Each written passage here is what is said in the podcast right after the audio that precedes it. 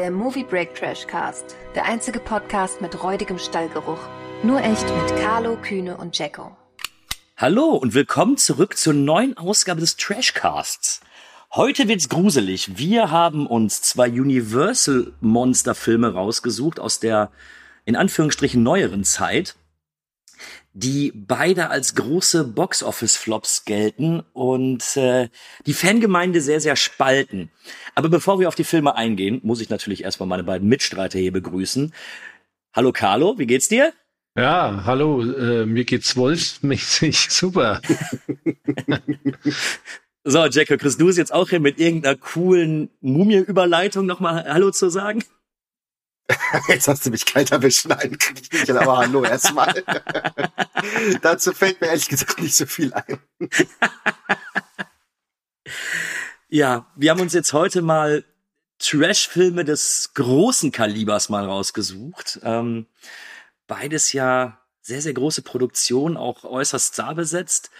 Und ich bin mal gespannt, was ihr dazu zu sagen habt, weil ich bin mir da noch nicht sicher, wo unser Cast heute hinführen wird. Und ich habe auch keine Ahnung, wie wir am Ende des Tages die Filme finden werden. Aber bevor es hier zur Verwechslung kommt, wir reden zum einen über Wolfman aus dem Jahr 2010 und die Mumie von 2017, weil wir werden bestimmt noch später darauf eingehen. Es gab ja gerade auch von der Mumie noch, äh, also circa 18 Jahre vorher noch mal eine Verfilmung die lassen wir außen vor, weil die ist wirklich gut. Die, die hat hier nichts zu suchen. Die hat ja auch nicht wirklich was damit zu tun.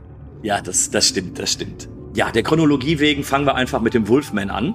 Man sehe und staune. Der verlorene Sohn kehrt zurück. Hallo, Vater. Genau richtig zur Beerdigung. Was ist passiert? Man hat die Leiche deines Bruders in einem Graben gefunden. In Stücke zerrissen. Lass mich wissen, wenn du irgendetwas brauchst. Ich will wissen, was ihm zugestoßen ist. Francis Eberline, Scotland Yard. Ich kann nicht genug betonen, in welch tödlicher Gefahr Sie sich befinden. Welche Art Tier könnte so etwas anrichten?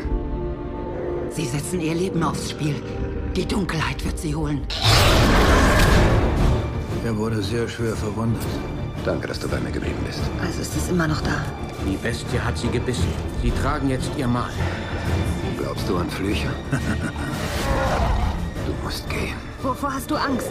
Manch einer zweifelt daran, dass sich Menschen in Bestien verwandeln können. Eine Bestie ist unter uns. Du hast furchtbare Dinge getan, Lawrence. Ganz furchtbare Dinge.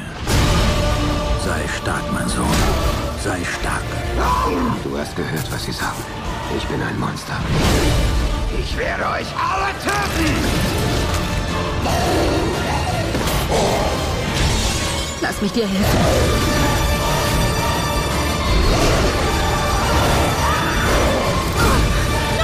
Der Tag der Bestie wird kommen. Möchte mal jemand die Inhaltsangabe von Wolfman vorlesen, bevor wir in den Film reingehen? Ja, übernehme ich. Und zwar von Movie Break zitiere ich mal den Inhalt. Lawrence äh, Talbot verließ schon im Kindesalter seine Heimat, da er den Tod seiner Mutter nicht verkraften konnte.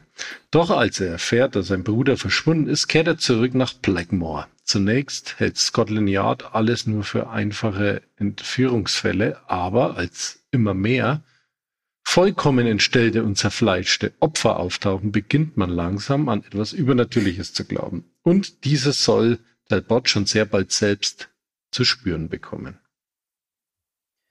Okay, wie immer starten wir mit der obligatorischen Frage. Wann habt ihr den Film das erste Mal gesehen und wie wirkt er damals auf euch? Jacko, wie war's bei dir?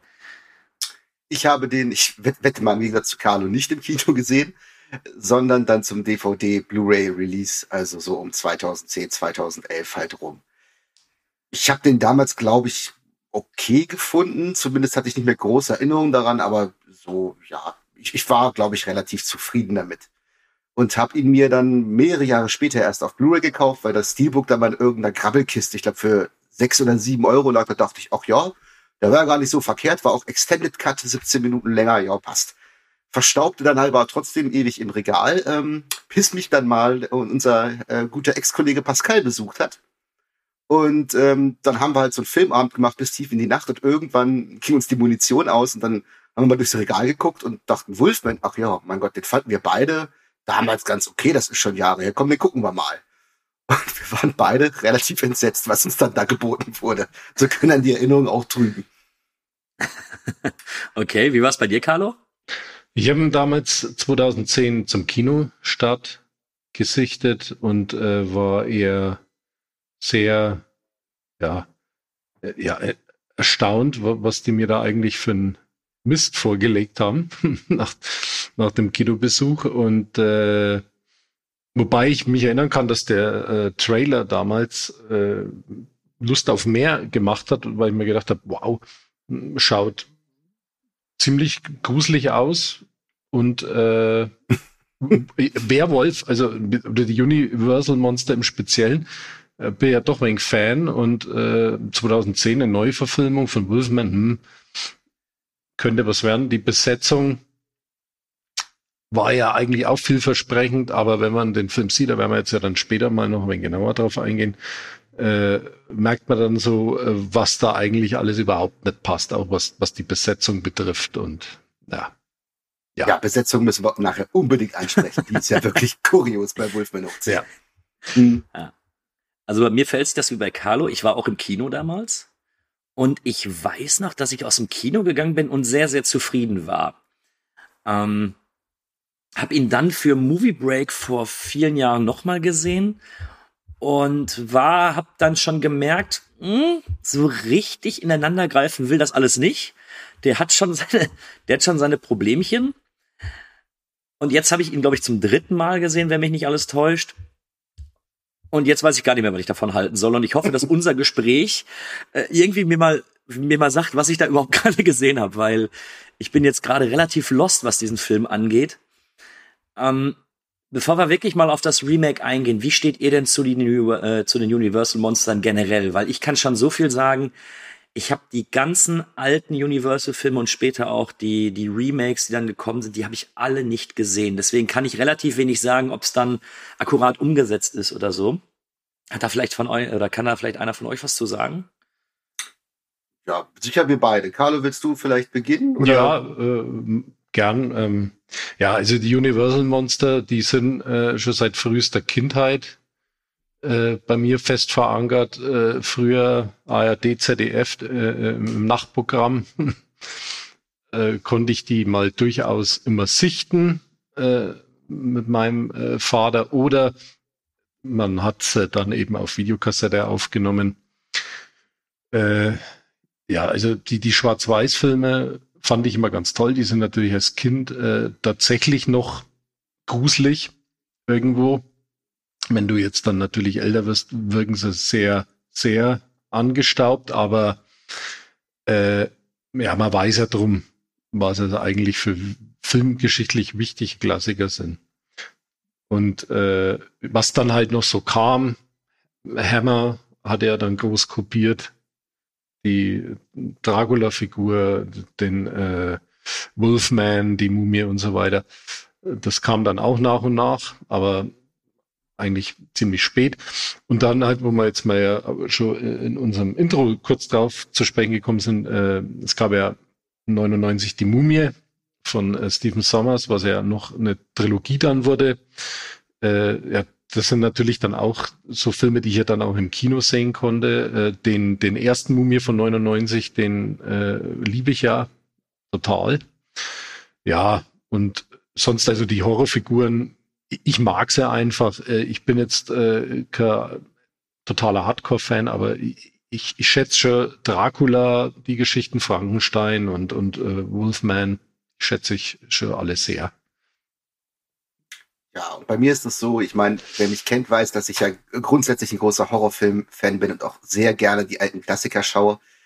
Und bei den Universal-Monstern, ähm, gerade bei den, den wirklich ersten, dem ersten Dracula, den ersten Frankenstein oder auch die erste Mumie, da bin ich manchmal so ein bisschen zwiegespalten. Ich finde den ersten Dracula zum Beispiel furchtbar angestaubt und antiquiert. Den kann man heute echt nur noch aus filmhistorischen Gründen gucken. Aber äh, zum Beispiel die beiden Frankenstein-Filme von James Whale sind fantastisch. Der äh, Mumie-Film aus den 30ern ist super. Und äh, den Wolfman-Film ähm, habe ich tatsächlich nur einmal gesehen. Den fand ich auch damals ähm, ja, den fand ich ganz gut, den fand ich aber nicht großartig. Also da ist schon ein leichter Unterschied zu den ganz großen Klassikern. Und vieles, was sie auch dann in den 40ern gemacht haben, waren ja diese Crossovers weiß ich nicht, Frankenstein trifft den Wolfsmensch und Abbott und Costello treffen Frankenstein und so ein Kram. Das ist halt ja eher Geldschneiderei gewesen. Ähm, aber grundsätzlich die großen Klassiker, die sehe ich auch noch sehr gerne. Und natürlich die, die ersten Hammer-Filme auch, die sich sehr bei Universal bedient haben. Also zwischen, glaube ich, 1957 und 1962 hat Hammer ja nur äh, die Mumie Frankenstein, Dracula, Phantom der Oper und eben äh, Wolfman kopiert. Das war so ihr, ihr Steckenpferd damals, die Schwarz-Weiß-Klassiker in Farbe und möglichst etwas günstiger nochmal zu remaken. Aber die Filme gefallen mir auch alle. Okay, dann erstmal danke für die Einschätzung. Ich würde vorschlagen, wir gehen mal in den Film selber rein. Aber zuvor, ich habe ja gesagt, wir sprechen heute fast ausschließlich über Box-Office-Flops. Der Wolfman hat ein Box-Office von 142 Millionen. Allerdings bei Produktionskosten von 150 Millionen. Also nicht mal annähernd, wenn man jetzt das Marketing noch mal außen vor lässt, dann wird es noch höher, aber es war ein enormer Flop. Ähm, ich kann für mich sagen, ich habe es gar nicht so wahrgenommen, weil eigentlich jeder, der in meinem Umfeld diesen Film gesehen hatte, den zumindest, den zumindest okay fand. Ähm, aber wir sollten mal darauf eingehen, ob es gerechtfertigt ist oder nicht. Was natürlich als erstes auffällt, ist erstmal die Besetzung. Ich meine, wir haben Benicio del Toro in der Hauptrolle, wir haben Emily Blunt, wir haben Anthony Hopkins. Wie seht ihr das? Sind die Stars dort verheizt worden oder passen die in ihre Rollen rein? Jetzt darfst schön, dass du das, an, Chaco. ja, mir brennt es auch unter den Nägeln. Also schön, dass du das sagst. Passen die in ihre Rollen? Also gerade Benicio del Toro, ich weiß nicht, wen, wer diese Besetzung hatte, diese Besetzungsidee. Das ist ein hervorragender Schauspieler, brauchen wir gar nicht drüber zu diskutieren. Aber wenn ich als Rollenprofil habe, dass es ein quasi englischer, ich sag mal Lord sein soll, wäre meine erste Idee nicht für den Benicio del Toro den dauerstoten Mexikaner aus Traffic. So, das wäre jetzt nicht so meine erste Besetzung. Es wird natürlich so ein bisschen erklärt, seine Mutter war ja eine, darf man das so sagen, Zigeuner, eine Sinti und Roma. Ne? Mach, mach äh, Sinti und Roma und dann sind wir auf der sicheren Seite. Ja, genau. Deswegen äh, hat er ja, sage ich mal, diesen leicht äh, exotischen Touch, der nicht wirklich aussieht wie ein klassischer Engländer. Aber der ist auch für diese Rolle, der ist so gnadenlos unterfordert erstmal mit dieser Rolle. Und er wirkt ja manchmal auch in so Filmen, die jetzt nicht so ganz seinem Profil entsprechen oder nicht seinen Fähigkeiten, wirkt er ja manchmal extrem lustlos. Oder noch ein bisschen stonter, als er sonst sowieso schon immer wird. und ich glaube, hier hat er irgendwann komplett aufgegeben und hat auch gar keinen Bock darauf, was er da, was er da treibt. Und Anthony Hopkins wiederum, ich weiß nicht, mit wem sie, äh, mit was sie den gefüttert haben, der dreht ja irgendwann vollkommen durch. Also der chargiert ja, dass sich die Balken biegen. Das ist schon wieder manchmal ganz lustig. Aber diese Besetzung, das ist, das ist unfassbar. Das hat mich so ein bisschen an, ich weiß nicht, ihr kennt bestimmt die Frankenstein-Verfilmung äh, von Kenneth Brenner mit Robert De Niro. Ja. ja. Aus den 90er Jahren.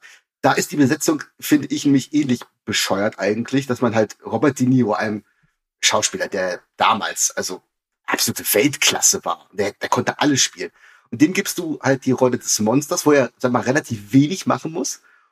Und ein Kenneth Brenner, der finde ich, ein furchtbarer Schauspieler ist, der gibt sich natürlich die Hauptrolle des Viktor Frankenstein. Und da war De Niro genauso unterfordert mit dieser Rolle, aber der hat dafür das noch so ein bisschen retten können, aber Del Toro, der geht da komplett unter. Der sagt ja auch irgendwann, fuck you, ich, ich spiele das hier irgendwie nur noch runter und penne dabei fast ein. Das ist furchtbar. Ja, ich habe am Anfang des Films noch gedacht, wo du erst Benicio del Toro in einem Theater gesehen hast, äh, wo er, glaube ich, dann einen Auftritt als Shakespeare, also als Hamlet, glaube ich, hatte. Hamlet, ja, ja. Ähm, da habe ich noch gedacht, oh ja, das, das finde ich passt eigentlich ganz gut. Aber ich sehe es genauso. Er hat ab einem gewissen Moment einfach keinen Bock mehr. Und ich, ich habe da auch irgendwie das, ja, in der Mitte hat er einfach keine Lust mehr gehabt. So, dann hat er so ein, zwei Ausreißer in seiner Performance gehabt. Aber so insgesamt war er auch irgendwie relativ cool damit, dass er scheinbar ein Werwolf ist und jedes Mal blutbesudelt wieder aufwacht. Also ja, man, man, das liegt ja auch am Drehbuch, dass das so äh, miserabel rüberkommt, aber Del, Del Toro hat einfach wirklich keinen Bock, das merkt man. Der ist einfach nicht der richtige Schauspieler dafür. So, das, das passt einfach vorne und hinten nicht. Ja, also eine ganz kuriose Besetzungsidee. Ja, ja. kann ich äh, mit euch äh, konform gehen. Äh, Del Toro ist, glaube ich, auch immer so ein Schauspieler, da habe ich immer den Eindruck, äh, wenn es so mehr in die Popcorn-Kino-Schiene geht, äh, äh, das ist nicht so sein äh, Bereich einfach, äh, wenn du ihm da Rollen gibst. Ähm, da, da kann er irgendwie nicht so aus sich raus in dem Sinne, wie er es denn woanders könnte, wenn er jetzt so Independent-Produktionen macht oder so. Und äh, das merkst du hier natürlich auch wieder volle Kanne. Also er, er passt einfach da nicht rein als äh, verfluchter Engländer. Ne? Und ja. äh, Emily Blunt ist äh, äh, ja noch am Anfang ihrer Karriere. Ich finde, wenn sie ist da eigentlich noch mit die bessere in der Besetzungsliste. Da war sie ja eh noch nicht so mit die große und gut Anthony Hopkins. Ich glaube, da hat dann so langsam auch das angefangen, dass er sich ja wirklich für für alles hergegeben hat. Äh, und das siehst du ihm auch an in dem Spiel. Ich glaube, der macht sich da auch so, so einen Spaß draus. Er weiß genau, was er da, was er da gerade überhaupt für einen Film dreht und äh, macht sich da echt einen Spaß, dass da einfach mal äh, voll äh, irgendwas zu, zu, zu performen einfach. Ja. Äh, äh weil, weil, er, weil ihr gerade das bei, ist für den, glaube ich, innerlich äh, ein herzlicher Spaß. Ja, aber ich glaube, als Regisseur hätte man, äh, gerade wenn du einen Film drehen wolltest, der, der nicht in diese lustige oder unfreiwillig komische oder gar trashige Richtung geht, dann musst du das auch merken und den Hopkins irgendwann mal einfangen oder sagen, an die Leine nehmen. Das passt ja ganz gut, weil der dreht ja irgendwann so frei, wie du schon sagst. Ich glaube tatsächlich auch mit einer gewissen Absicht dahinter. Aber als Regisseur muss dir auffallen, Moment, das geht gerade nicht. Das macht uns auch so ein bisschen diese, diese angepeilte Wirkung, die wir haben, total kaputt ich konnte mich da ab einem gewissen Punkt echt drüber amüsieren und es war totaler geil. Ja. Also weil, äh, weil du die Regie gerade ansprichst, das war äh, der ist ja, ja von äh, äh Joe äh, jo Johnson, Joe Johnson. Ja, der der ist ja eigentlich äh, ein ziemlich guter Handwerker, was Blockbuster ja, ein Handwerker, betrifft. wie du schon sagst, das ist ein Handwerker. Den engagierst du immer dann, wenn du sagst, ah, jetzt so einen ganz großen Visionär, den brauchen wir nicht, aber der Typ weiß schon, wie man mit einem gewissen Budget umgehen kann. Ne? Ja. So, Jumanji, Jurassic Park 3, da weiß man eigentlich gar nicht, wer der Regie geführt hat, aber es war immer ganz solide. Ne? Genau. Ähm, weil ihr gerade die ganze Zeit bei Anthony Hopkins wart, ich empfinde dieses Mal, also jetzt bei der Sichtung, habe ich als ganz, ganz großes Problem empfunden, dass ich gar nicht sagen kann, was will der Film denn jetzt eigentlich genau sein? Weil zum einen, wie ihr vollkommen richtig gesagt habt, dieses überdrehte, fast schon fast schon ins Manische gehend, was Anthony Hopkins da ablegt, was einfach stellenweise witzig wirkt. Ähm, dann habe ich aber stellenweise sehr düstere Szenen, viel mit Nebel, viel Dunkelheit, wo ich dachte, aha, wir wollen jetzt hier einen gruseligen Film sein, äh, oder Wolfman will gruselig sein. Auf der anderen Seite, ihr kennt mich, ich bin normalerweise nicht jemand, der das irgendwie in Frage stellt, aber ich finde den für das, was er ist, auch viel zu brutal. Also ich, ich weiß bis jetzt überhaupt gar nicht, wer die Zielgruppe des Films jetzt überhaupt sein soll. Hm, Hattet ihr ein ähnliches ist, Problem? Ähm, das Ding ist, glaube ich, man wollte ganz klar so diesen alten, den Stil der alten Gruselfilme ein bisschen einfangen. Du siehst ja am Anfang auch dieses alte Universal-Logo, was mhm. ja aus den 30er, 40er entnommen wurde. Und ähm, man erkennt, dass das stilistisch eher in die Richtung geht, dass man wieder so einen alten klassischen Gruselfilm mit viel äh, Bodennebel und alten Gemäuern und hast du nicht gesehen macht. Aber das zieht man halt irgendwie nicht durch oder vielleicht A, weil man es nicht konnte oder B, weil man sich auch unsicher war oder auch unfähig, denn wie du schon sagst, die Splatter-Momente passen da nicht so richtig. Das finde ich aber weniger störend. Es ist einfach, es ist alles so ein bisschen, ein bisschen hiervon, ein bisschen davon, aber es ist nichts konsequent durchgezogen und nichts richtig gekonnt, weil der Film auch nicht gruselig ist und der hat auch keine unheimliche Stimmung, obwohl er das mit auf Biegen und Brechen zumindest am Anfang durchsetzen will, weil er auch, finde ich, eine sehr komische Optik hat das wirkt auch alles wieder sehr künstlich, diese künstliche Blässe, die diese Bilder haben, als hätten sie da nochmal die Farben extra rausgezogen oder so. Und ähm, es, es, es, es wirkt einfach nicht, glaube ich, wie sie das vorhatten. Und daran äh, geht der Film irgendwann auch gnadenlos zugrunde, gerade wenn dann auch noch sehr, sehr bescheidene CGI-Effekte dazu kommen.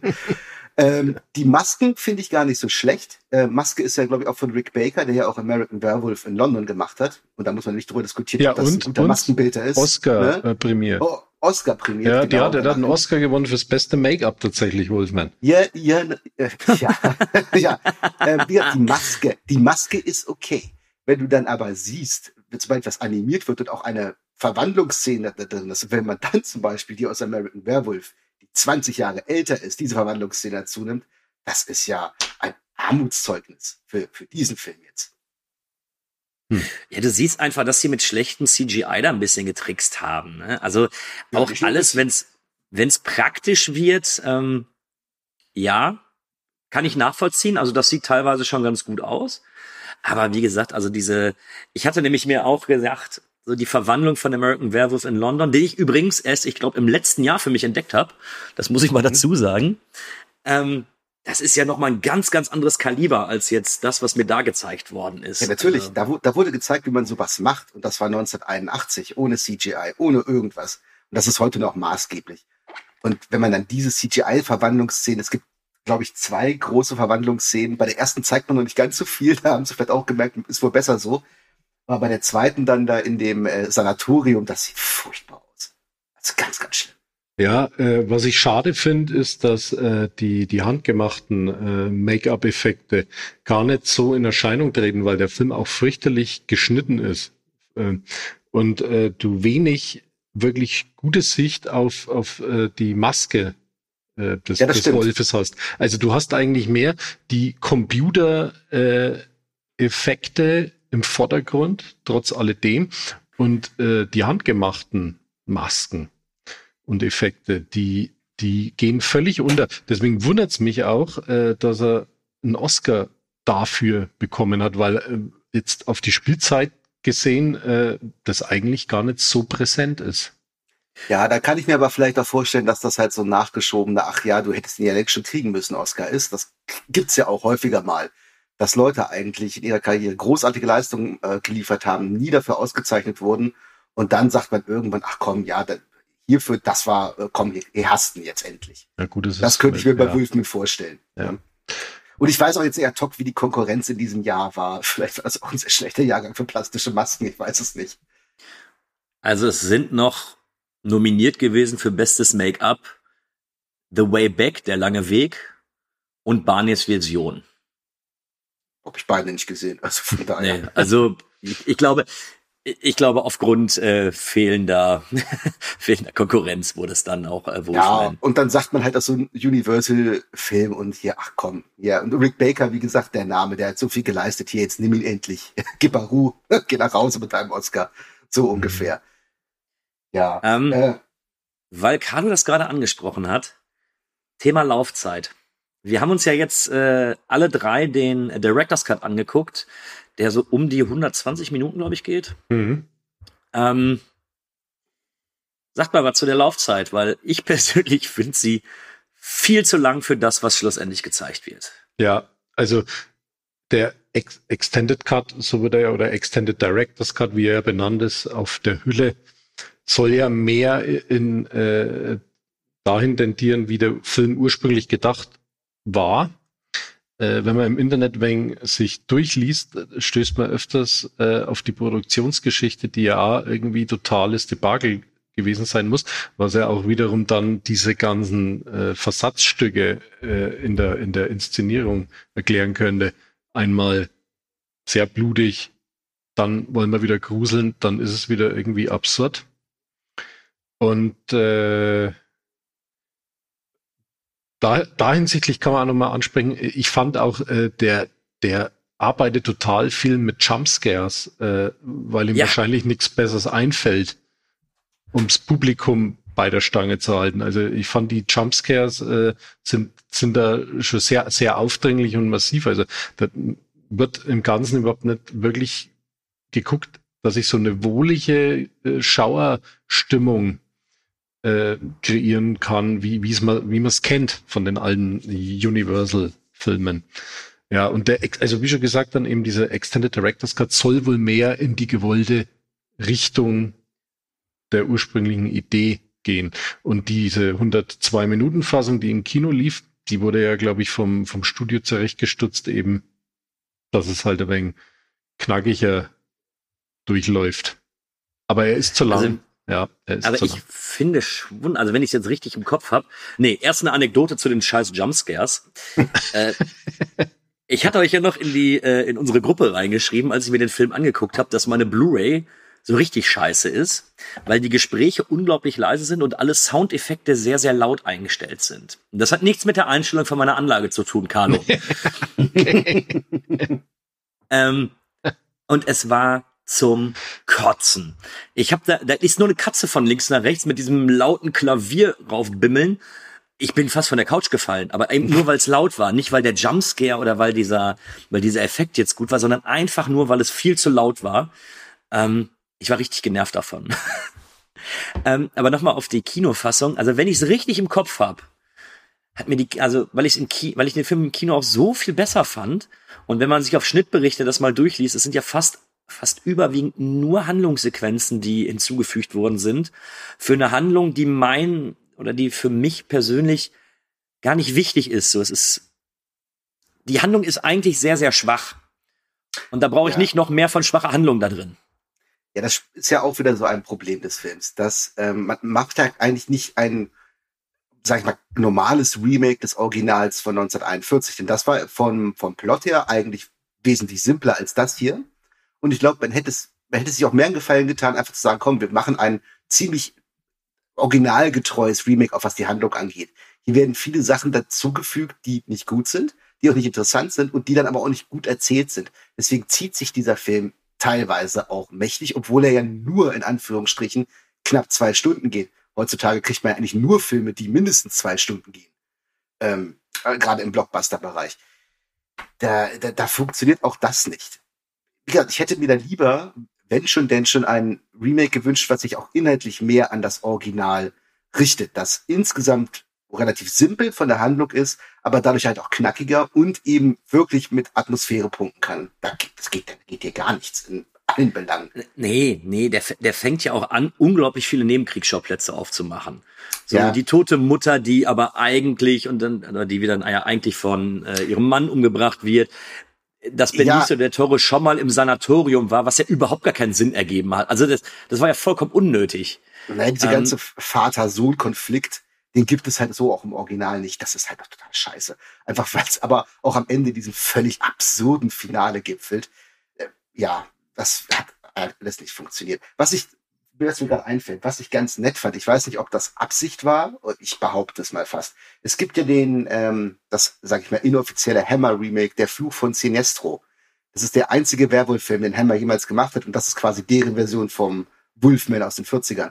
Und da gibt es eine Szene im, im Finale oder recht gegen Ende, eine sehr bekannte, wo eben dann der Wolfman, der wird da von Oliver Reed gespielt, eben über die Dächer der Stadt, glaube ich, flüchtet. Ist lange, als ich den gesehen habe. Und das hat man hier auch nochmal aufgegriffen, wo er aus dem Sanatorium flüchtet und dann, dann über die Dächer läuft und in der Stadt wütet. Das wirkte irgendwie so eine Hommage an den Hammer-Film. Aber das nur am Rande, das ist mir gerade eingefallen. Wollte ich mal erwähnen. Ja, da hast du recht. Aber äh, gut, gut, dass du sagst, ist mir beim bei der Sichtung jetzt überhaupt äh, nicht mehr in den Sinn gekommen. Aber jetzt, wo du es erzählst, ist es ja, aber schon ewig her, dass ich den gesehen habe. Also. Aber nochmal, das macht den Film ja nicht besser. Nee. Aber da fiel mal, okay, den Film haben sie auch gesehen und versuchen, das nochmal ein bisschen reinzubringen, macht den Film natürlich keinen Deut besser. Obwohl das vielleicht sogar eine der besseren Szenen im Film ist. Ja. Haben wir denn eigentlich nur Negatives über den Film zu sagen? Oder? Ja, halt, nein, nein. Ich habe eine Sache, die mir, also die mir halbwegs gefallen hat, und das war Hugo Weaving, der den äh, Scotland Yard Ermittler spielt. Der hat mir gefallen. Ich, ich weiß nicht warum, aber der bringt eine gute Präsenz mit und äh, wenn der im Bild ist, dann ist das im Vergleich zu den anderen beiden sehr stabil. Ja, das war das Positive zu Wolfman. ja gut, da komme ich noch auf ein bisschen mehr, glaube ich.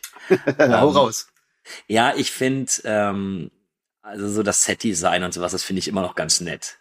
Ich mag auch irgendwie, wenn da, ja, es wird viel mit Bodennebel gearbeitet, das ist natürlich nur Hommage dann an den äh, alten Klassiker, aber das gefällt mir eigentlich ganz gut. Also ich finde das, von der Ausstattung her finde ich den Film wirklich sehr ansehnlich.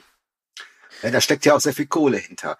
Also ich finde, das ist unsere Äpfel mit Birnen vergleichen. Es ist, ja, es ist okay, aber mit dem Geld muss man mehr machen. Und wenn man sieht, was andere Filme wie eben das Original mit viel, viel weniger Mitteln gemacht haben und das wirkt heute noch besser, naja, ja. So, jetzt hoffe ich mal, dass Carlo noch irgendwas Gutes zu den Action-Szenen sagen kann.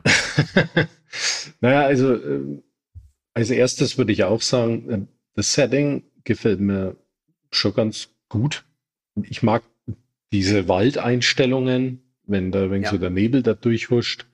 Äh, da finde ich auch das Grau, dieses Blase, ganz passend, äh, auch so von dem äh, fast schon ja zerfallen wirkende Anwesen der Familie.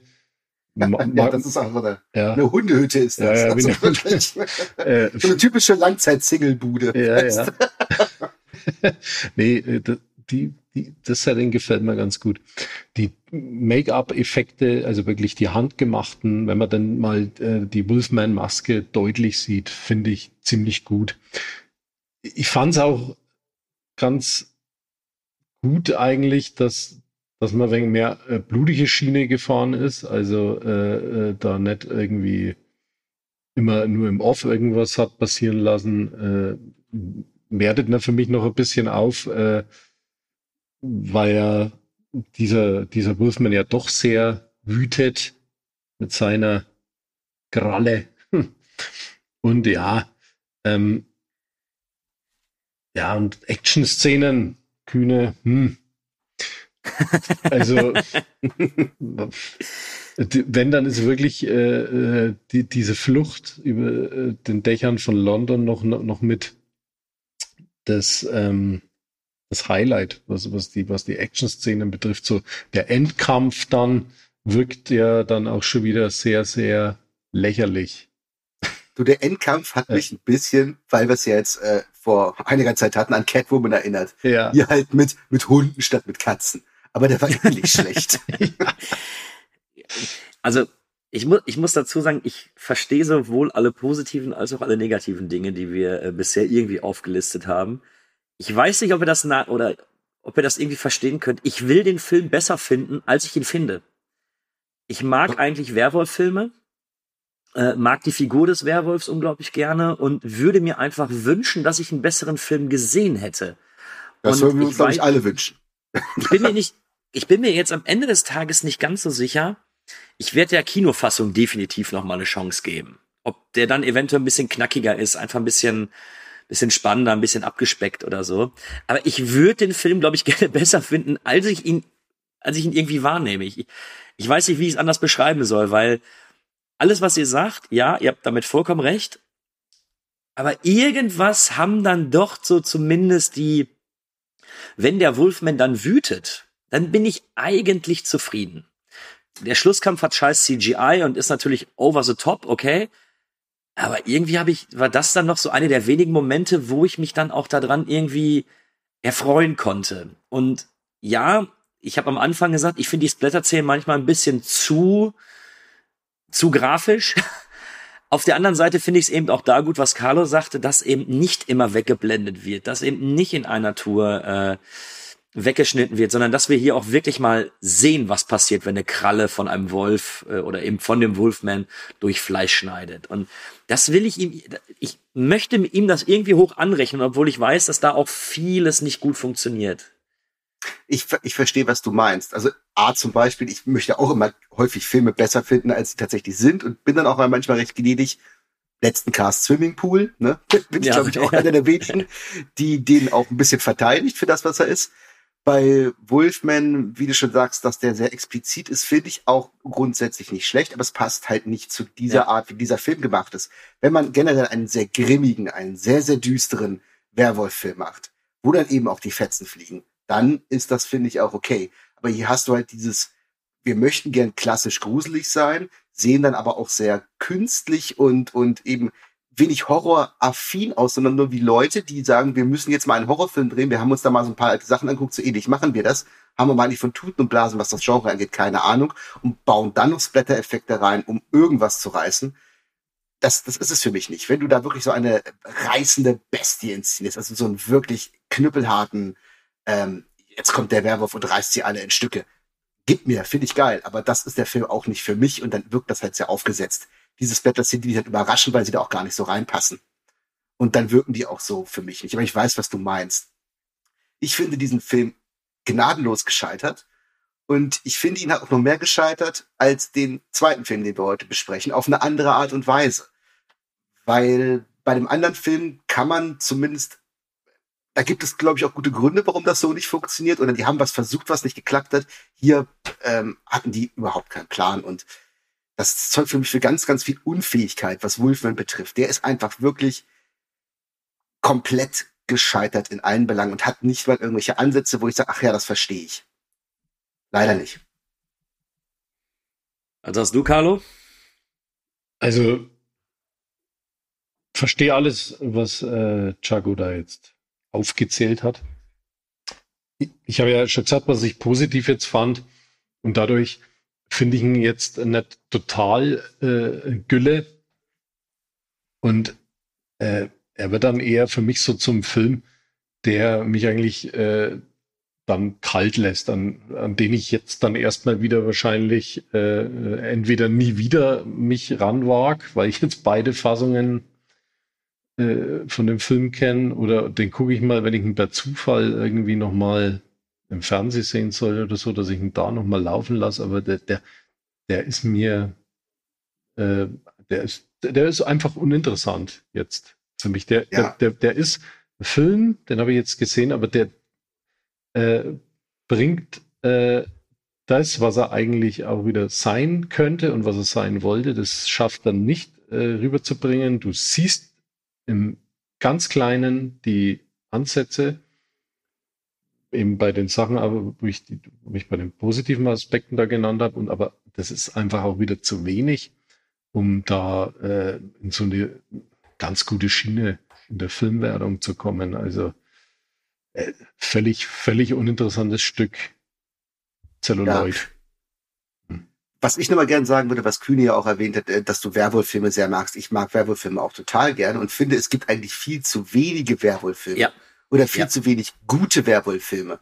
Das sind ja über die Jahrzehnte immer nur so eine Handvoll eigentlich. Und ich finde es auch erstaunlicher, dass es immer auch wenig Versuche gibt, einen guten Werwolffilm zu machen. Mit Vampirfilm kannst du dich zeitweise totschmeißen oder mit Zombiefilm. Aber Werwolf-Filme, da gibt's immer nur sporadisch mal hier einen, mal da einen. Klar, vielleicht auch ein paar ganz billige Vertreter, aber auch nicht in der Masse. Finde ich völlig unverständlich, weil das eine total äh, faszinierende Figur ist, aus der man wahnsinnig viel rausholen kann. Ich weiß nicht, warum die Leute das nicht hinkriegen oder kein Interesse daran haben. Apropos, habt ihr mal von dem Film Bad Moon gehört? Den fand ich als Kind irgendwie cool, aber hab den jetzt schon 15 Jahre oder so nicht mehr gesehen. Den mhm. äh, wollte ich mir auch immer noch mal geben. Ja, da kann den ich mich erinnern, äh, den habe ich das letzte Mal Ende der 90er auf ProSieben gesehen. Ja, ja, genau, da habe ich ihn auch gesehen. Und äh, fand ihn damals, damals wohlgemerkt, ziemlich gut. Sogar. Ich habe den nie gesehen. Ich wollte den aber immer sehen, weil ich glaube, der ist von Eric Reed oder Eric, heißt der Eric Reed, der das äh, Drehbuch zu Hitchhiker Highway Killer geschrieben hat. Der, den ich ja liebe, diesen Film. Deswegen wollte ich Bad Moon immer sehen, habe ich aber nie geschafft. Ah, okay. Dann Vielleicht wandert er ja dann gucken. doch mal irgendwie. Ja. Oder er wandert hier mal einfach in den Podcast rein. Aber ich glaube, der ist unglaublich schwer zu finden. nicht. ja, wir haben ja jetzt gerade eigentlich äh, alle drei so eine Art Fazit schon abgegeben. Lass uns das doch mal abrunden mit so einer Punktezahl, die wir geben, weil ich habe mich gerade eben dazu entschieden, wie ich diesen Film bewerten werde. Na Gott sei Dank. Äh, ähm, ich würde ihm jetzt gnädige 5,5 äh, abgerissene Arme geben, weil ich immer noch vermute, dass sich in der Kinofassung um ein besserer Film verbirgt als jetzt in der Fassung, die ich gesehen habe. Kann mir aber auch vorstellen, dass er noch weiter abrutscht, aber das ist ganz, ganz viel Wohlwollen. Ähm, ich mag ein paar Szenen wirklich gerne da dran, ich mag die Ausstattung, aber es ist mit sehr viel Wohlwollen 5,5 und wahrscheinlich, wenn ich den Film irgendwann noch mal gucken sollte, wird es auch weniger sein. Wie ist bei dir, Carlo? Also von mir bekommt er 4,5 äh, abgerissene Arme. Äh, hat sich nochmal bestätigt, wie es damals auch nach der Kinosichtung war. Also es ist völlig, äh, ja, naja, nicht völlig gescheiterter Film, aber äh, sehr stark doch gescheitert in seinem, in seiner Absicht mit, mit ganz wenigen positiven Aspekten. Ja, dann bin ich in der Spielverderber. Ich bin immer noch bei drei kleinen kastrierten Hundebelpen. ähm, ich, ich, fand, ich fand den Film ja in meiner, meiner ganz alten Erinnerung von vor 2010, 2011, fand ich den ja auch zumindest okay. Und als ich den vor ein paar Jahren zusammen mit Pascal gesehen habe, wie gesagt, wir waren völlig sprachlos, wie schlecht dieser Film ist. Und ich hatte ja die leise Hoffnung. Jetzt gucke ich mir den, weiß ich, drei Jahre später oder wie lange das her ist, nochmal an. Vielleicht lag es ja auch daran, ne? es war späte Stunde, wir hatten schon ein paar Filme geguckt und auch das ein oder andere Bier getrunken. Vielleicht hat er uns auf den falschen Fuß erwischt. Nee, hat er nicht. Ähm, ich finde den nach wie vor wirklich katastrophal und kann auch im Gegensatz zu euch da nicht viel Positives rausziehen. Weil ich finde, das, was man an dem Film okay finden kann, ist eigentlich auch sehr gescheitert an dem, was er eigentlich sein möchte. Und ähm, ja, ich finde find ihn maßlos enttäuschend. Und für das, was er eigentlich auch sein müsste, bedenkt man Budget, bedenkt man die Stars, bedenkt man auch die Marke Universal und dass die quasi ihren eigenen Klassiker remaken. Was wäre da möglich gewesen? Das ist wirklich miserabel. Okay, dann bin ich mal gespannt, wer jetzt der Spielverderber sein wird. Ich habe so eine grobe Vermutung. Wir reden nämlich jetzt über die Mumie von 2017.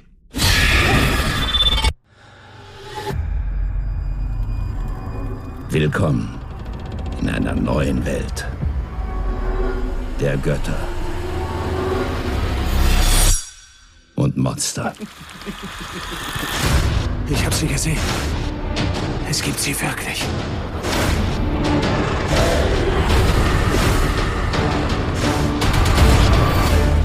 Bitte begrüßen Sie Prinzessin Amanet.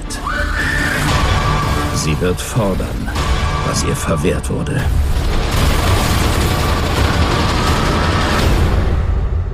Auch da, wie im Vorfeld erwähnt, ein absoluter Box-Office-Flop. Nur muss man sich die Zahlen ein bisschen genauer betrachten, bevor man dahinter kommt, weil rein von den Einspielergebnissen her hat äh, die Mumie, in der Hauptrolle befindet sich übrigens Tom Cruise, 407 Millionen eingespielt. Sollte damals das, äh, das Intro werden für das Dark Universe, auf, über das wir gleich auf jeden Fall nochmal reden müssen. Und jetzt wird's komisch. Denn, wenn man nach dem Budget googelt, findet man einmal die Zahl 125 Millionen.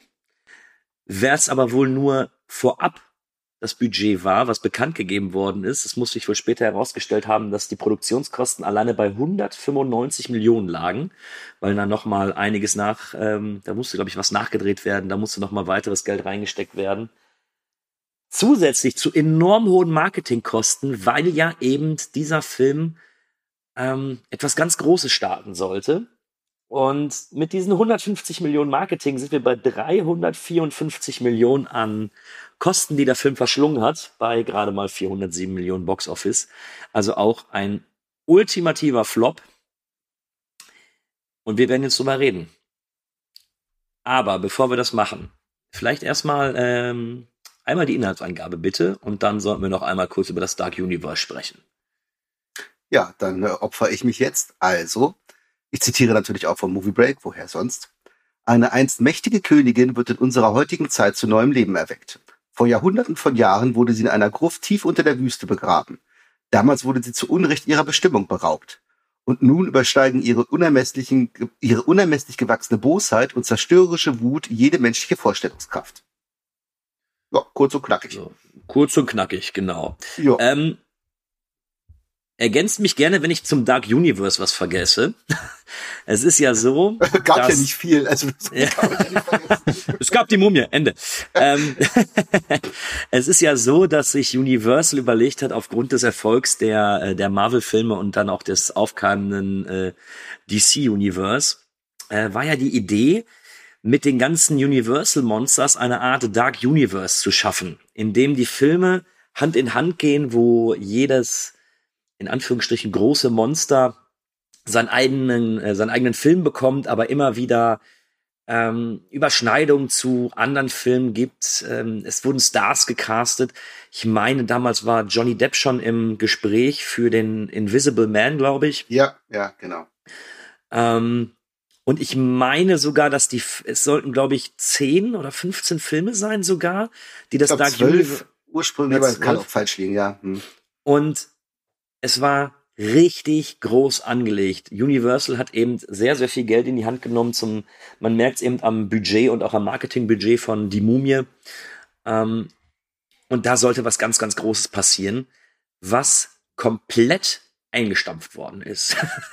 äh, nachdem die Mumie im Kino war, nachdem es eben nicht die Zahlen eingespielt hatte, die es sollte, wurde das ganze Projekt Dark Universe eingestampft und jetzt sollen, glaube ich, noch Einzelverfilmungen in einer Art von Reboot gemacht werden. Unter anderem ist ja auch mit The Invisible Man unter von Lee Vanell in meinen Augen ein sehr, sehr guter Horrorfilm rausgekommen. Vielleicht sogar besser, ein besserer Horrorfilm, als er im Dark Universe gewesen wäre. Definitiv. Möchte ich auch, äh, wollte ich auch schon sagen. Definitiv, glaube ich. Und ja, bevor das Dark Universe groß angefangen hat, ist es schon gescheitert, eben aufgrund von Die Mumie. Habe ich was vergessen? Ja, wie gesagt, es gab ja auch nicht so viel zu erzählen zum Dark Universe, weil da war ja auch Feierabend relativ schnell. Ähm, was mir jetzt dazu einfällt, ich, als ich damals von der Idee gehört habe, habe ich mir echt vom Kopf geschlagen. Ich dachte, was ist das denn für eine Schnapsidee? Ja, die Interessen daran zu sagen, ja, Marvel macht halt sein eigenes Universe und DC und das hätten wir ja auch gern. Klar, hätte jeder gerne so ein Millionen oder so eine Milliarden Goldgrube. Aber das mit so Universal-Monstern aufzuziehen, also wie gesagt, ich bin großer Horrorfilmfan, das wollte ich nicht sehen. Und Gott sei Dank haben wir es nicht zu sehen bekommen. Ähm, man sieht halt in dem die Mumie auch schon die, die Anleihen, also die Anspielungen, wie es dann vielleicht hätte weitergehen können. Das ist vielleicht in dem Moment noch ganz nett. Aber ich glaube, hätte man das wirklich weitergesponnen, ähm, da hätte man sich keinen Gefallen mitgetan. Zumindest nicht wirklichen Horrorfilmfans. Mir auf keinen Fall. Und was ich eben schon gesagt habe, ähm, der Unsichtbare, der dann eben später kam, der eben nicht in diesem Dark Universe war und auch etwas kleiner war in der Produktion, eben nicht mit Johnny Depp in der Hauptrolle. Ich fand, das war ein klasse Film. Und äh, den hätte es bestimmt nicht gegeben, wenn es das Dark Universe gegeben hätte. Carlo, hm. deine Meinung zum Dark Universe? Ja. Also ich habe mir damals äh, ja schon gedacht, es ist, ist eine interessante Idee, äh, solche Universal Monster aufeinandertreffen zu lassen irgendwann äh, mit diesem Dark Universe Konzept. Es, eigentlich gab es das ja auch schon mit den kleinen Crossovern äh, früher bei den Universal Monstern, aber natürlich nicht in diesem äh, Ausmaß, was da geplant war. Also ich hätte es mir durchaus schon vorstellen können, dass da sowas kommt mit mehreren Filmen. Allerdings äh, diese moderne, die jetzt dann auch schon die, die Mumie zeigt, äh, hat wirklich sehr wenig jetzt mit Horror zu tun. Es wäre dann wahrscheinlich wirklich mehr so ein Action-Abenteuer-Ding mit, mit Geisterbahneffekten allerhöchstens geworden, vermute ich mal. Und ich denke mir, wenn da noch mehr gekommen wäre, hätten wir da schon noch mehr Enttäuschungen wahrscheinlich bekommen. Frankenstein und, und den Unsichtbaren. Würde ich jetzt mal vermuten, wir werden es ja nie erfahren. Also äh, Interesse war von meiner Seite schon da, aber natürlich äh, auch äh, ein wenig skeptisch, skeptisch, ob das äh, so funktioniert. Aber äh, mir war klar, es wird nie so funktionieren äh, im klassischen Universal Monster Sinne. Ja. Es, es wäre halt einfach wirklich so mehr so ein Action-Ding vermutlich draus geworden. Ja, aber, eindeutig. Aber das hätte ich gar nicht schlecht gefunden. Also die Ankündigung vom Dark Universe selbst fand ich erstmal interessant. Ähm, wenn man den Gedanken weiter, äh, weiterdenkt und eben auch sieht, wie es mit äh, die Mumie dann eben begonnen hat, bin ich sehr, sehr froh, dass es eingestampft worden ist, weil ich ganz oft wahrscheinlich ins Kino gerannt wäre und mich ziemlich aufgeregt hätte. Aber ähm, bevor es eben dann hieß, äh, oder bevor es dann eben schon gescheitert ist, fand ich die Idee gar nicht mal so verkehrt. Und ähm, vielleicht, um auch schon kurz auf den, auf den Film einzugehen, dass zum Beispiel ja noch eine andere bekannte Figur aus den, ähm, aus, von den Universal Monstern in die Mumie auftritt, finde ich ideenmäßig gar nicht schlecht. So. Ich fand das, ich fand diese, diesen Auftritt von Dr. Jekyll fand ich ziemlich gut, allerdings nur Dr. Jekyll. Ich fand, die, dass Mr. Hyde eben noch ausgebrochen ist, furchtbar ich hätte, ich hätte es manchmal bei, bei vielen Momenten hätte ich so beim Anteasern gelassen. Einfach so dieses, ah, Moment, den Namen, den Ke ach, warte mal. Oh, was passiert denn mit dem noch? Oder wie geht, da, wie geht das Ganze weiter? Also, ja. man hätte gegebenenfalls, wenn man subtiler an die Sache rangegangen wäre und vielleicht nicht direkt zwölf Filme ankündigt, sondern vielleicht erstmal sagt, ja, wir probieren da mal was aus und gucken mal, wie sich das Ganze entwickelt, äh, hätte man wahrscheinlich das alles etwas besser machen können, weil ein großer Nachteil von die Mumie ist für mich genau das gleiche, was eben die äh, dieses DC Universe hat. Und zwar, das wird alles einfach nur reingehauen. wir können von Marvel halten, was wir wollen, aber die haben sich Zeit mit dem gelassen, was sie eben aufbauen, ja. was sie als was sie eben als Konzept, als Cinematic Universe aufbauen. Du hast Zeit, dich mit den, mit den Figuren auseinanderzusetzen. So eine ganz kleine ähm, Cameo-Auftritte, dass du weißt, aha, vielleicht kommt als nächster Film diese Figur oder aha, vielleicht wird das der Bösewicht im nächsten Film. Und ähnlich wie bei DC macht die Mumie in meinen Augen den ersten Fehler damit einfach zu sagen, hier hast du erstmal alles. Mhm und wir gucken mal, wie wir das Ganze aufstreuen. Hm, ja, mhm. wobei die natürlich jetzt, ich finde es jetzt nicht so extrem massiv, wie es DC gemacht hat. Also die, die haben ja wirklich äh, dann mit äh, Batman wie Superman äh, voll rein gekracht, äh, Wonder Woman und alles rein, ohne groß erklärt und so. Ähm, wo ich dann eher denke, wo dann der Haken beim Dark Universe äh, gewesen wäre, 2017 glaube ich auch, dass viele jüngere Kinozuschauer und auch, auch vielleicht ältere diesen Bezug zu diesen klassischen Horrorfilmfiguren höchstens noch vom Namen gehabt hätten und mit, mit dem, was literarisch da noch dahinter steckt und so, überhaupt null Bezug haben. Also ich kam in der Hinsicht mit den, dass Dr. Jackal mit dabei war und die Mumie so, kam ich jetzt recht, weil ich mich einfach da ausgekannt habe, was die Universal Monster betrifft, was, was äh, Dr. Jekyll äh, in der Literatur ist und so. Da kommst du klar, ne? Aber äh, ist natürlich für jemanden, der da reingeht ins Kino und nur das erstmal sieht, wahrscheinlich, ja, es, es funktioniert schon, aber hat man nicht wirklich mehr Spaß, wenn man denn dann da schon ein wenig so Hintergrundwissen hat. Und da kannst du ja eigentlich immer nicht davon ausgehen, dass das jeder Zuschauer besitzt. Ne? Und ja, da sehe ich den Haken so beim Dark Universe. Aber wenn wir mal, ja. wenn wir mal ganz ehrlich sind, ich weiß nicht, wie ihr zu Die Mumie von 1999 steht. Aber der hätte ja rein theoretisch das gleiche Problem gehabt. Aber der Film hat einfach an sich auch funktioniert. Ja. Ich musste nicht die alte Mumie sehen um das zu verstehen oder das neu zu interpretierte oder das neu interpretierte zu mögen, weil das ein vollkommen eigener Film für sich war, der, äh, genau. äh, der um einiges besser harmoniert hat, wo alle, wo alle einzelnen Komponenten viel besser harmoniert haben. Und das hätte hier auch passieren können. Ich glaube nicht, dass unbedingt die, das Nichtwissen der, der literarischen Figuren das größte Problem bei die Mumie ist. Naja, da, da gebe ich Karl aber durchaus recht. Und ähm, um das mal aufzugreifen, die Mumie von 1999, die hat in dieser Diskussion nur vom Namen was verloren, weil das ist A, kein Remake von Die Mumie von 1932, das ist ein ganz anderer Film.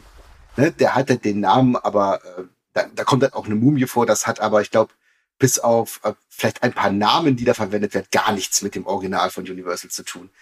Und eigentlich hat auch der Film nichts mit, also die Mumie von 2017, nichts mit dem Original von Universal zu tun, ja. will aber dieses Dark Universe kreieren. Und das ist eben der Riesenfehler, was, was Carlo auch sagt. Denn ähm, für welches Publikum ist der denn gemacht? Also du, du lockst doch ähm, das potenzielle jüngere Marvel DC Universe Publikum nicht unbedingt mit äh, Dr. Jekyll oder Anspielungen auf alte Universal Horrorfilme hervor. Wie denn auch? Die, die, ne, die kennen das in der Regel nicht oder wollen das auch gar nicht sehen. Zumindest nicht die Leute, die sagen, oh ja, ein, ein Universe-Film, super. Äh, da, da, da passt ja meine Leidenschaft zu den Horrorfilmen der 30er und 40er perfekt zu. Und die Leute, die vielleicht diese Leidenschaft haben, die stehen dem sehr, sehr skeptisch gegenüber. Also ich finde, diese ganze Zielgruppenidee ist schon mal völlig für den Arsch. Das, das kann ja gar nicht funktionieren. Und so wie sie es dann umgesetzt haben, erst recht nicht, weil man muss doch ganz klar sagen, die Mumie von 2017 ist kein Horrorfilm. Das war die Mumie von 1999 auch nicht, aber der wollte das auch gar nicht sein. Das war so ein Abenteuer-Indiana Jones-Verschnitt, was er ganz gut macht. Ähm, der hier will eigentlich auch nur einen Effekt Actionfilm sein, der sich auch so wie als Pilotfolge für ein ganz, ganz großes Franchise sieht. Und das ist einfach eine riesige Bürde, die da nicht aufgegangen ist. Ähm, mit, mit den Anspielungen, äh, was du äh, vorhin meintest, ich finde, die haben eine subtile Anspielung auf das folgende Universe, was wir dann eben nicht zu sehen bekommen, drin. Und zwar in dem Labor von Dr. Jekyll, glaube ich, siehst du dann ja auch so einen Schädel mit Pfannenzähnen, der offensichtlich von Dracula sein soll. Und man sieht eben auch eine Flosse, wie von ähm, der Creature from the Black Lagoon. Und das ist auch nochmal so eine leicht subtilere Anspielung auf, was sehen wir denn vielleicht noch in anderen Filmen. Das hat mich so ein bisschen an Predator 2 erinnert, weißt du, wo sie dann da ja, ähm, ja. Äh, den Alien-Schädel dann auch einfach so im Hintergrund oder mal ganz kurz die Kamera drauf und wurde nicht weiter erwähnt. Das war so dieser Moment, den ich ganz nett fand, was so das Anteasern angeht. Ja, also. Hat aber auch nicht viel gebracht. Zu äh, Schrecken des Amazonas, äh, äh, da eine neue Version. Also das sind so Filme, da, wenn ich dann so drüber nachdenke, da hätte ich schon massiv Bock drauf gehabt. Also, ja, aber dann werden die so werden wie Wolfman oder in die Movie ja. dann eben nicht. Ne? Also das ist ein mhm. Film, den kannst du wunderbar einen, einen, einen neuen Anstrich geben. Aber mh, hm, kann, dann kann, muss das auch jemand. Ja, kannst du machen.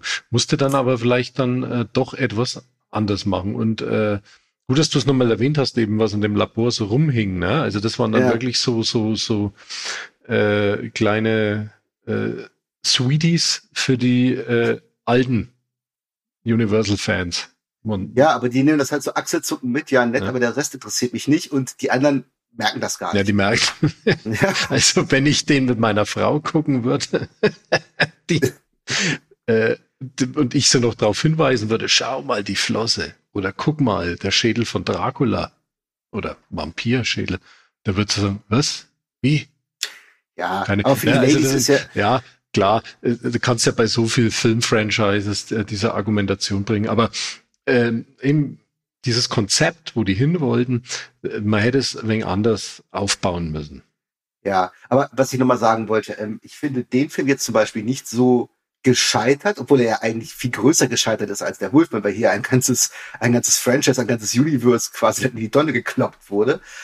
Ähm, ich finde aber bei dem Film erkenne ich so ein bisschen, wo der hin will, dass der eben auf was Neues probiert und das hat aber am Ende nicht funktioniert. Aber hier kann ich zumindest die Ansätze, auch wenn mir die Vorstellung von einem Dark Universe nicht gefällt, das Vorhaben ist an sich spannend. Es ist mutig zumindest und es probiert mal was Neues, anstatt einfach nur so ein Effekt Horrorfilm-Remake zu machen. Und es ist eben auch kein Horrorfilm. Für mich ist das wirklich eher ein, ein Actionfilm. Was auch okay, wartet, wartet, wartet. Lasst uns einmal kurz darüber sprechen, wann wir den überhaupt das erste Mal gesehen haben, bevor wir das Dark Universe verlassen. Läuft und ja, kurz ja. in den. Okay, ähm, ja. Wann habt ihr den Film das erste Mal gesehen und wie wirkt er damals auf euch? Also, ja, Carlo, im ich Kino äh, war, war, war im Kino und äh, fand ihn ähm, äh, sehr durchschnittlich. Äh, ich bin, ich bin ja großer Tom Cruise-Fan. Ich meine ja, Tom Cruise hat in seiner ganzen Karriere nie einen schlechten Film gedreht. Die Mumie würde ich jetzt als seinen schlechtesten bezeichnen, den er jeweils gemacht hat. Ich war aber jetzt eben bei dieser Zweitsichtung durchaus überrascht. Äh, vielleicht auch, weil ich jetzt die Vorkenntnis habe, dass es nie was mit dem Dark Universe wird. Ähm, äh, ich hatte, also ich, ich konnte dem weitaus mehr jetzt abgewinnen, komischerweise. Vielleicht noch später wegen mehr dazu, aber damals Kinobesuch, ich war, ich, ich fand ihn einfach nur okay. Ich fand ihn jetzt nicht furchtbar schlecht. Ich fand ihn okay. Ich fand ihn immer sehr rasant und zielstrebig durch durch die dünne Story durch und äh, ich habe schon damals verstanden, okay, das ist ein Prolog, so wirkt der Film auf mich, der will wohin. Und äh, ich hatte schon eine gute Zeit, auch ich fand die Effekte sehr toll, äh, äh, also da merkst du, dass da Kohle drin steckt, war ich war ich äh, auch sehr angetan von den Effekten. Er spielt natürlich auch sehr viel auch wieder mit so Jumpscares, übertreibt es dann aber nicht so sehr. Und äh, ja, es, es, es war ein, ein schöner Popcorn, äh, ja, eine schöne Popcorn-Achterbahn, Geisterbahnfahrt. Okay, wie war's bei dir, Jacko? Ja, ich war natürlich nicht im Kino, aber ich habe den, der lief, glaube ich, relativ schnell danach bei Amazon Prime für Prime-Kunden kostenlos. Der war relativ flott da drin und da habe ich ihn dann gesehen ja, ich fand den relativ. Ähm, ich habe Schlimmeres erwartet, ehrlich gesagt, weil die Kritiken waren zum Teil ja wirklich unterirdisch. Hatten meine persönliche Erwartungshaltung war ähnlich. Dafür habe ich gedacht, okay, der Film ist echt nicht gut, aber ja, ich habe wirklich mit viel, viel Schlimmerem gerechnet. Und im Prinzip ist das ja auch meine Einschätzung, die ich heute habe, mehr oder weniger. Ähm, ja, was Carlo auch schon sagt, das ist es ist ein Popcorn, reiner Popcorn-Film, hat was von einer Geisterbahn, die halt nicht gruselig ist, aber bei der immer irgendwas los ist. Und ich glaube, unter dem Aspekt muss man den Film auch sehen. Deswegen auch der Vergleich mit Wolfman zum Beispiel, der ein Horrorfilm sein will und das überhaupt nicht auf die Kette kriegt, ist, wäre bei die Mumie nicht ganz fair, weil der fährt eindeutig eine andere Schiene. So, jetzt bin ich derjenige, der äh, hier allen den Spaß versaut. Ich habe ihn damals im Kino gesehen und habe nicht verstanden, warum der Film so schlecht wahrgenommen wird. Weil ich habe es genauso gesehen wie ihr beiden. Ja, nette Geisterbahnfahrt, nichts Besonderes. Ja, geht schon. Was mich im Vorfeld aber schon am meisten angepisst hat, ist, dass das oder dass ein großer Twist in dem Film im Trailer gezeigt wird. Das fand ich so dämlich, ähm, was mich den ganzen Film über schon aufgeregt hat. Jetzt habe ich ihn, glaube ich, das zweite Mal gesehen. Ich finde den Film absolut belanglos. Also er sieht nett aus, er hat ein paar wirklich nette, starke Einstellungen, ähm, die auch, was alles gut aussieht. Ähm, er ist ganz gut gespielt, er hat ganz gute Effekte. Ich kann mich an keine Action-Szene mehr erinnern. Ich kann mich an keine Kampfszene mehr erinnern. Ich weiß nicht, was das alles sollte. Ich habe den Film und ich habe ihn vor drei Tagen, glaube ich, gesehen. Ich habe ihn gänzlich vergessen. Er ist absolut, in meinen Augen absolut belanglos. Also und auch wenn ihr sagt, ja, da passiert viel, beziehungsweise das geht alles schnell und zügig vorbei. Aber ich finde, da waren die, die so manche Szenen da drin, die waren einfach viel zu lang geschnitten. Und wenn Tom Cruise das siebte Mal geistesabwesend in irgendeine Wüste reinguckt, die er da sieht, dachte ich mir, ja, wir haben es verstanden, Tom. So, wir wissen, dass du Halluzination hast. Und ja, irgendwie, nee, also, war gar nichts. Der Film ist belanglos, da gebe ich dir recht, hundertprozentig. Das ist ein belangloser Film. Ich finde ihn aber nicht so miserabel missraten wie zum Beispiel ein Wolfman. Weil ähm, zum Beispiel, ich kann mich an einige Szenen ganz gut erinnern. Ich fand zum Beispiel die Szene in dem Flugzeug, das abschmiert und wo die dann in dieser Schwerelosigkeit während des Absturzes sind, das war eine gute Action-Szene. Das war nicht herausragend oder irgendwas, aber das war eine sehr solide Szene. Und ich habe auch ein paar andere Szenen noch im Kopf, die mir aus irgendeinem Grund hängen geblieben sind. Ich fand gegen, kurz gegen Ende, wo dann mehr oder weniger diese Zombies auftauchen. Und dann gibt es ja so eine Unterwasser-Zombie-Szene. Das hat mich wiederum ein bisschen an den äh, Lucio Fulci-Klassiker Voodoo, die Schreckensinsel der Zombies erinnert. Ich glaube, das war keine Absicht, aber das wirkte so ein bisschen so. Ja, die, hat nur, der, hat nur der Hai gefehlt, ne? Den, den der Zombie gut. kämpft. Ähm, der Film ist wirklich nicht gut und er ist wirklich auch belanglos. Aber er ist nicht stinklangweilig und ich finde ihn eben nicht komplett missraten, weil ich erkenne irgendwo, was der vorhat. Und er versucht das auch so ein bisschen aufzulockern. Du hast halt mit Tom Cruise so, so ein Riesenstar da eben drin, der finde ich auch eine passable Leistung dafür bringt. Äh, Carlo meinte zwar, Tom Cruise hat auch nie einen schlechten Film gedreht, da sage ich Veto, der hat auch schon ein paar richtig schlechte Filme gedreht, aber das ist nicht sein schlechtester und seine Leistung schon mal gar nicht. Ähm, ja, er bringt auch so ein paar Comedy-Spots da irgendwo mit rein. Am Ende ist auch so eine Liebesgeschichte mit drin. Das ist halt wirklich so reines Popcorn-Entertainment für die breite Masse bei denen die halt nicht im Kino nicht die Füße einschlafen, aber am Ende des Tages ist es halt auch nichts, was große Substanz hat. Hm. Carlo, willst du mich auch noch überzeugen? naja, habe ich da ja eigentlich schon äh, gesagt, wie, wie, mit die Dinge, die dich überzeugen sollten, ja. Also, ja, nein, ähm, also ich, ich finde den äh, bei weitem nicht so uninteressant jetzt wie, wie Wolfman, weil ich äh, ja weiß, wo er hin will. Äh, er drückt ständig auf die Tube. Ich kann mich an Sachen erinnern, eben auch an diesen Flugzeugabsturz, dann äh, äh in London äh, die, die, ja, die Sandsturm-Sequenz, wenn man es denn mal so nennen darf. Und äh, äh, ich fand auch die, die Flucht in dem Krankenwagen ganz äh, schön gemacht. Mit, dem, mit den ganzen äh, Zombie-Mumien, die dann da dranhängen.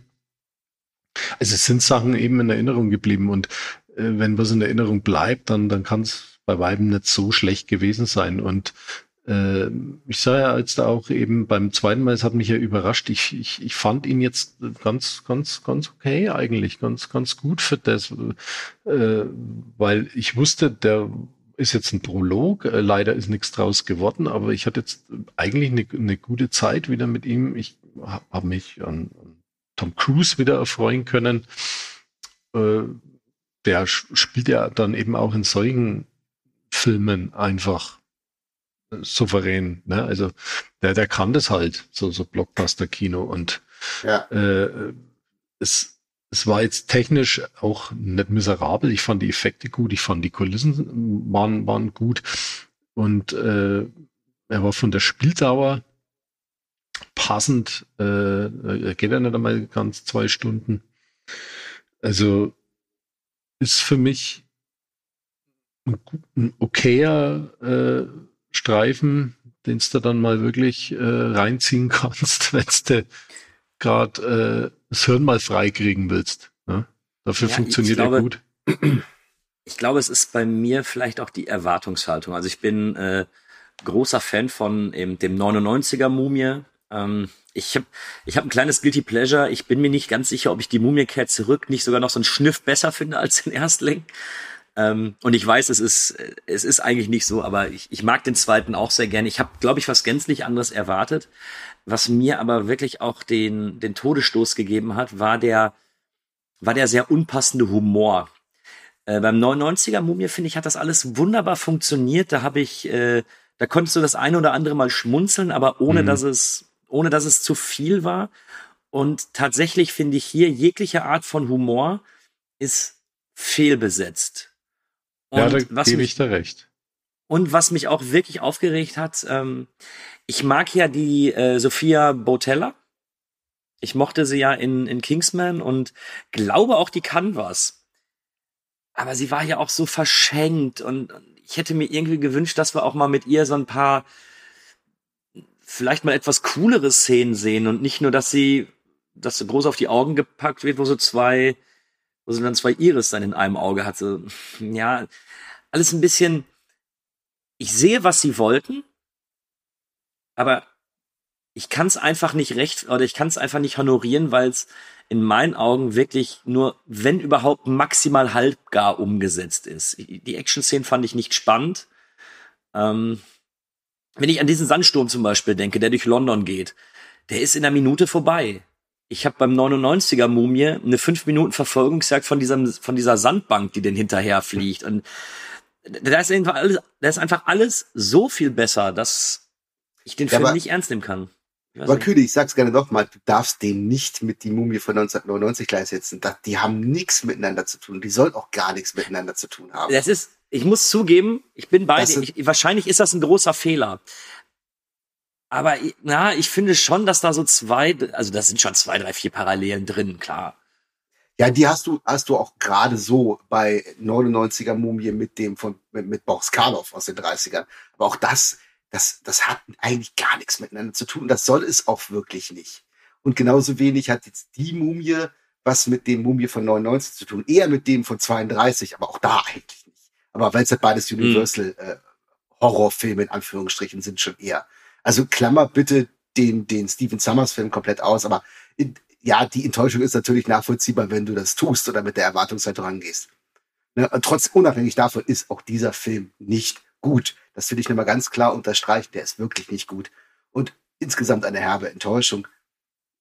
Ja. Aber ich finde, wie gesagt, an einigen Punkten ist ihm, ist ihm schuldmindernder anzurechnen, gerade im Vergleich zu den Filmen, die wir vorher besprochen haben was ganz witzig ist in dem Vergleich, was mir gerade einfällt, du hast ja hier bei Die Mumie den, den Kompagnon von Tom Cruise, diesen, äh, wie heißt er, äh, Jack Johnson, ähm, der ja dann irgendwann so als untoter Begleiter mit rumläuft, das ist auch wieder American Werewolf von London irgendwie. Ja, Nur jetzt ja, halt im falschen Film, ne? Das hat mich so an den erinnert und der hat mich auch genervt. Also das habe ich jetzt in dem Film nicht gebraucht. Stimmt, ja. Aber äh, Kühne, ich glaube, du, du willst jetzt eher wenig so die Action da vergleichen. Äh, genau, also da ja. ist, da ist natürlich äh, die Mumie von 99 auch die Mumie kehrt zurück, was die Action betrifft, natürlich weitaus besser. Also das ist aber natürlich ein Thema, da könntest du einen eigenen Podcast draus machen.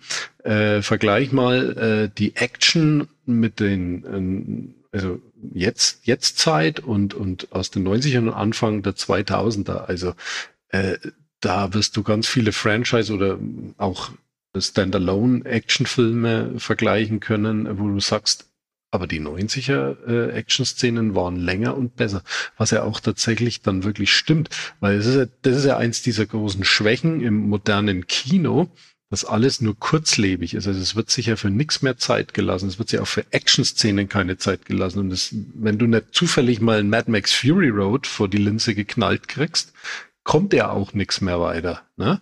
Das ist ja, aber das ist, wie schon gesagt, ein Thema für einen eigenen Podcast. Ne? Also äh, früher hat man tatsächlich den Eindruck im Vergleich oder vielleicht unsere Generation im Vergleich, äh, dass die, dass die Action wirklich intensiver und besser inszeniert war in den, in den 90ern. Und, die Mumie von 99, die, die ballert ja raus und alles sitzt 1A. Das ist natürlich jetzt bei Mumie mit Tom Cruise nicht der Fall. Ne? Also, mhm. wenn du die Action ja, vergleichst. Ich glaube, ich glaube, ihr habt recht. Es ist nicht fair, dass ich diesen Vergleich ziehe. Und eigentlich müsste ich den auch komplett außen vor lassen. Sehe ich ein, aber ich kann es, also Jetzt bei der Sichtung hat es auf jeden Fall nicht funktioniert. Und am Ende hat mich der Film so richtig. Uh, so, er hat mich einfach enttäuscht, weil er nicht das ist, was ich erwartet habe. Und später bei der Bewertung, ich werde ihn definitiv schlechter bewerten als Wolfman. weil, weil mir wirklich, das war so alles so, ja, ey, ganz ehrlich, teilweise die Bilder, Jacko, was du angesprochen hast mit den Unterwasserzombies. Ja ey, super Bild, wirklich. Oder auch in dieser, in dieser ähm, Höhle, wenn die sich ablassen und du hast dann diesen, diesen, diesen riesigen, äh, dieses riesige Götzenbild da noch drin oder wie dann teilweise die Effekte dort gemacht sind. Ey, großartig, wirklich. Er sieht gut aus und das kann ich ihm auch überhaupt gar nicht vorwerfen. Und auch diese Action-Szene mit dem Flugzeug, ja, bin ich beide, das ist auch nett, aber ich habe eben diese Szene komplett im Trailer gesehen. Und wahrscheinlich ist das dann auch wieder der Punkt, an was ich mich jetzt bei der Zweitsichtung zurückerinnert habe. Dass einfach die komplette Flugzeugsequenz, im Übrigen inklusive Tod von äh, Tom Cruise, das, das kann die, äh, wie kann ich denn sowas vorwegnehmen? Ja gut, das ist natürlich dumm gewählt. Wofür der Film ja trotzdem nichts kann. nee, an sich. Scheiße schneiden. Nee, genau. Und deswegen ist, glaube ich, und das habe ich jetzt auf jeden Fall begriffen, ich glaube, meine Wertung gleich wird nicht fair sein. Und wahrscheinlich sind auch nicht alle Kritikpunkte, die ich habe, fair. Aber ich kann sie einfach dieses Mal nicht ausblenden. Also dieses Mal ist wirklich, das ist jetzt eher objektiv. also du, äh, subjektiv. subjektiv. meinst du, aber ich ja, finde, ja. Filmkritik muss ja immer auch etwas Subjektives haben. Also richtig objektiv ist niemand, was das angeht. Man kann natürlich irgendwelche Fakten aufzählen und hier und da und das ein bisschen gegeneinander abwägen, aber wenn der, wenn der Bauch irgendwie da nicht mit will, dann kann der Kopf sagen, was er will. Das ist auch völlig in Ordnung. Genau. Habt ihr denn noch was zu die Mumie oder wollen wir ein kurzes Fazit noch machen? Ach, ich glaube, wir könnten, oder Carlo, weil äh, ich glaube, wir, wir können den Sarg, wir können den Sarg wieder zumachen. ja. Ja, dann fang doch mal an, Carlo. Also, ich hatte jetzt eigentlich so eine gute Zeit mit der Mumie. Ich wusste, auf was ich mich jetzt einlasse und äh, ich, ich gebe ihn jetzt mal noch fünf 0,5 äh, verwesene Mumienärmchen. Jacko? Gut, ja, dann, ähm, ja, ich, ich, ich habe auch lange überlegt, ehrlich gesagt, bei dem Film. Aber ich komme tatsächlich auch zu der Bewertung, die ich ihm auch vor zwei oder drei Jahren, wann auch immer der eben damals bei Prime verfügbar war. Ich lande bei äh, vier nackten Tom Cruise in der Leichenhalle denn, wie gesagt, ich finde ihn nicht gut. Ich finde ihn, wie du auch sagst, belanglos. Ich finde ihn auch gescheitert. Aber ich finde ihn, und nochmal im Gegensatz zu Wolfman, bei der, der für mich nahezu alles falsch macht, hier erkenne ich zumindest irgendein Konzept. Das mag nicht mein Konzept sein und es mag am Ende auch nicht aufgegangen sein. Aber ich, ich erkenne zumindest, in welche Richtung die wollten. Finde das vom Vorhaben zumindest nicht ganz unkreativ und der hat, der ist handwerklich, finde ich, okay, durchaus. Aber letzten Endes eben nicht mehr. Deswegen äh, für mich auch ein Film, den muss ich mir nie wieder angucken und das werde ich auch wahrscheinlich nicht, wenn es keinen wirklich triftigen Grund dafür gibt. Aber richtig miserabel sind andere Sachen. Mhm. Es ist witzig. Ähm, bei dir klang das so viel positiver. Ich gebe dem nämlich auch vier von zehn verwesenden Mumien. ähm, weil ich ihm, ich will ihm hoch anerkennen, was er versucht hat. Ich hätte an diesem Dark Universe nur von der Idee her Spaß gehabt. Ich finde es Gut, jetzt wo ich es gesehen habe, finde ich es nicht mehr schade, aber im Vorfeld fand ich es wirklich schade, dass es, äh, dass es nicht geklappt hat. Ähm, er hat gute Bilder, er hat gute Effekte, er hat gute Schauspieler, Tom Cruise macht Tom Cruise Dinge und das, das passt, das ist auch alles in Ordnung. Ähm, aber ich habe einfach direkt wieder fast alles vergessen, kann ihn aber auf technischer Ebene kann ich ihn nicht unbedingt schlecht finden, weil da da ist schon einiges drin und einige gewaltige Bilder. Aber für mehr als vier reicht es dann am Ende leider doch nicht. Naja, man kann Filme auch, wenn die technisch brillant sind, schlecht finden. So ist ja nicht. Ne? Ja, das, das stimmt. Das stimmt. Dann haben wir es, wa? Hm. Haben wir es geschafft. Haben wir es geschafft. Ähm, ich bedanke mich bei euch und ich bedanke mich natürlich auch beim, äh, bei den Zuhörern. Wenn euch das gefallen hat, was wir erzählt haben, gerne auf, Insta, auf äh, Spotify folgen oder einfach mal fünf Sterne dalassen. Warum? Weil wir es verdient haben. Ihr könnt uns nämlich auf Spotify, auf dieser, auf moviebreak.de und auf ganz vielen anderen Streaming-Portalen hören. Wir werden uns jetzt bald mal ein neues Thema aussuchen und sind dann bald wieder für euch da. Ich bedanke mich fürs Zuhören. Dann darf der Jacko sich verabschieden und die letzten Worte hat unser guter Carlo. Bis dann. Ciao. Ja, vielen lieben Dank mal wieder fürs Zuhören. Wie immer eine sehr spaßige Angelegenheit für ziemlich schlechte Filme, die man vorher gucken musste. Aber wir wissen ja, was wir uns hier eingelassen haben. Ähm, ja, mal gucken, was wir uns äh, beim nächsten Mal für euch einfallen lassen. Ich hoffe, es wird besser, aber ich möchte es nicht beschwören. ja, also danke auch äh, wieder natürlich äh, an euch für die äh, aufgeweckte Runde und danke fürs Zuhören da draußen. Äh, geht beim Vollmond nicht in den Wald, lasst euch nicht beißen und buddelt keine Mumien aus. Bis dahin eine gute Zeit. Ciao, ciao.